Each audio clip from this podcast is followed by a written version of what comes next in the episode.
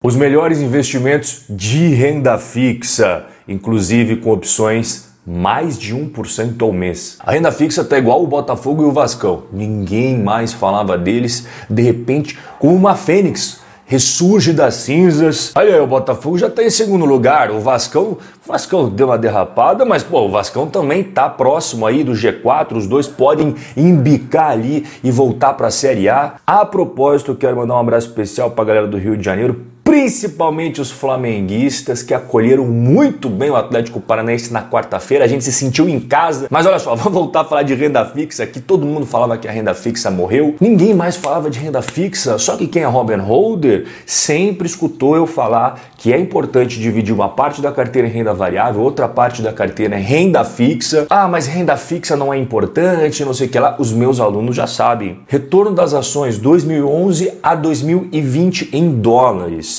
Você está vendo esse quadradinho laranja aqui, cara? É o Brasil ao longo dos anos. Se você pegar o retorno anualizado de 2011 até 2020, a Bolsa Brasileira deu menos 3,3% ao ano, com volatilidade média de 23% ao ano. Renda fixa, que o pessoal bate, bate, bate, bate, no mesmo período, 2011 até 2020, em dólares, qual que foi o retorno anualizado? 6,4 positivo ao ano. Né, se você ver o acumulado aí, cumulativo, vai dar 86,6. Lembrando que isso daqui está em dólares. É o que eu sempre falo, pessoal. Um bom time de futebol, como o meu furacão imparável, tem a zaga, a defesa, um meio-campo, a parte dos volantes defensivos, o meio-campo criador e os atacantes para meter gol. E uma carteira de investimentos não é diferente. Tá? Você tem que balancear bem. Defesa, renda fixa, fundos imobiliários, meio campo, atacantes, ações. E se você pensa como eu, eu quero que você me conte aqui nos comentários qual que é a porcentagem da sua carteira que você tem em ativos de renda fixa. A renda fixa voltou a ficar atrativa aos olhos do investidor, mas aqui eu quero fazer uma ressalva muito importante que a gente não pode esquecer da inflação quando a gente vai falar de renda fixa. Se a taxa Selic anda subindo, a inflação vem subindo muito mais e até com antecedência a taxa Selic. A taxa Selic está correndo atrás da inflação. Voltou a subir, mais atualizado, para 7,75. Mas a inflação a gente não pode deixar de lado que é esse outro gráfico aqui, o mais atualizado, disponibilizado aí pelo Banco Central. Olha só, a gente bateu a casa nos 10% de IPCA, que a inflação tá isso daqui nos últimos tempos e a Selic tá menos, ou seja, ela está correndo, ela está para trás. E esse gráfico aqui na tela ilustra muito bem isso, que é o que a gente chama de juros reais. Em azul a taxa Selic, em vermelhinho a inflação e o preto são os juros reais, que é apenas a Selic subtraído a inflação. E nos anos de 2020 e 2021 foi um período diferente na história brasileira, porque a gente teve um período de juros reais negativos. Não basta você ganhar 6%, 7%, 8%, 9% ao ano. Né? Você tem que ganhar acima da inflação. E é aí que a brincadeira começa a ficar gostosa. E o objetivo aqui hoje é esclarecer: cuidado com esses investimentos presta atenção nesses outros aqui. E outra coisa que eu vejo que a galera esquece bastante quando fala de renda fixa é imposto de renda. Não pode esquecer de imposto de renda. Né?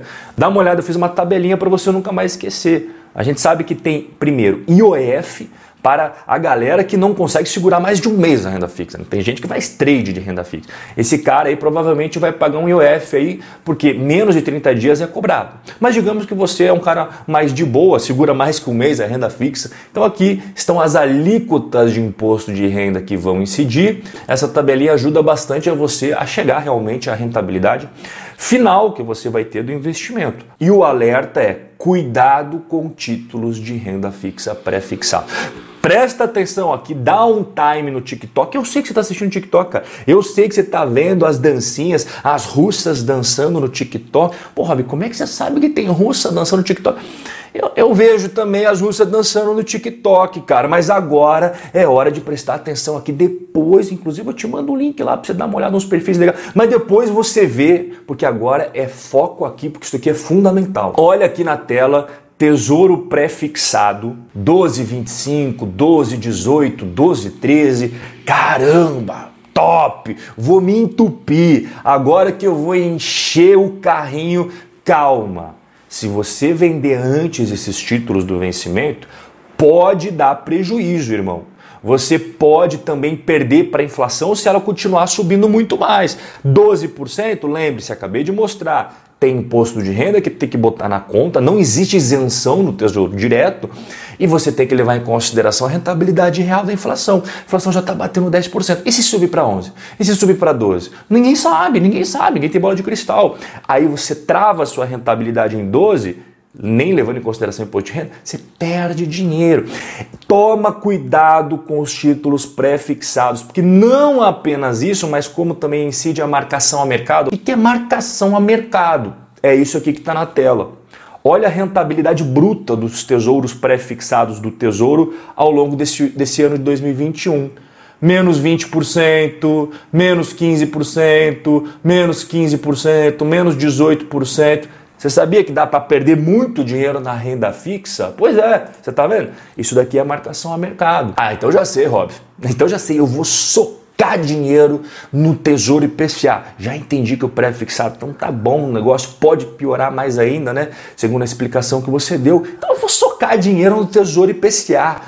Calma. Por quê? Porque também tem marcação a mercado. Quais são os fatores que afetam os títulos públicos? Três principais: a economia brasileira, taxa de juros e inflação. Por exemplo, se você comprou um título que está pagando hoje 10% ao ano e daqui a dois meses eles jogam no mercado títulos com o mesmo vencimento, com as mesmas características que o seu, pagando 12, o que, que você acha que vai acontecer com o seu título que pagava 10? Ele não vai mudar a rentabilidade para pagar 12 ele vai ter que mudar a parte do preço para readequar e ficar vantajoso para o mercado. O preço do seu título, aquele que se pagou lá, você pegou a 10%, ele vai ser reajustado para que o mercado considere atrativo, considerando as novas opções que estão pagando muito mais. E isso é feito para que a rentabilidade se adeque e fique atrativa à nova rentabilidade do mercado. Eu vou falar um negócio aqui para você nunca mais esquecer, tá?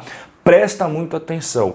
Toda vez que a taxa de juros sobe, o preço dos títulos cai. Agora, quando a taxa de juros cai, o preço dos títulos sobe. Marcação ao mercado pega título prefixado, pega título Tesouro IPCA 2025, 2030, 2035, inclusive quanto mais longo prazo, maior a possibilidade de oscilação.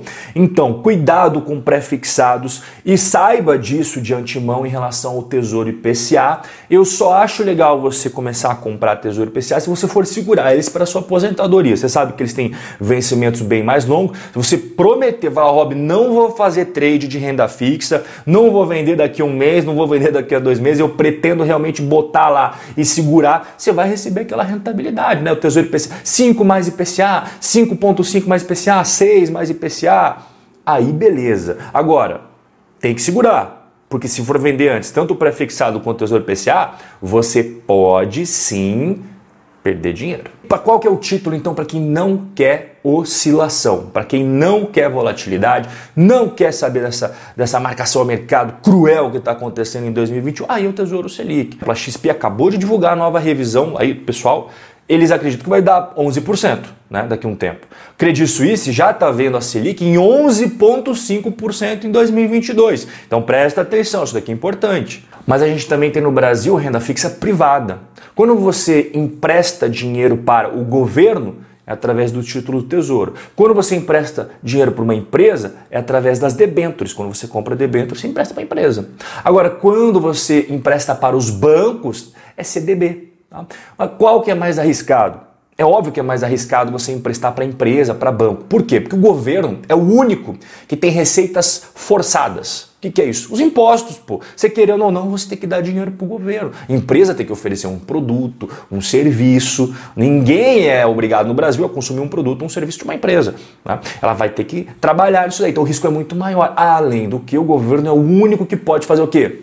Ligar a maquininha e imprimir dinheiro. Nenhuma empresa pode imprimir dinheiro. É claro que tem algumas aplicações financeiras do Brasil que tem a cobertura do FGC, né, o Fundo Garantidor de Crédito.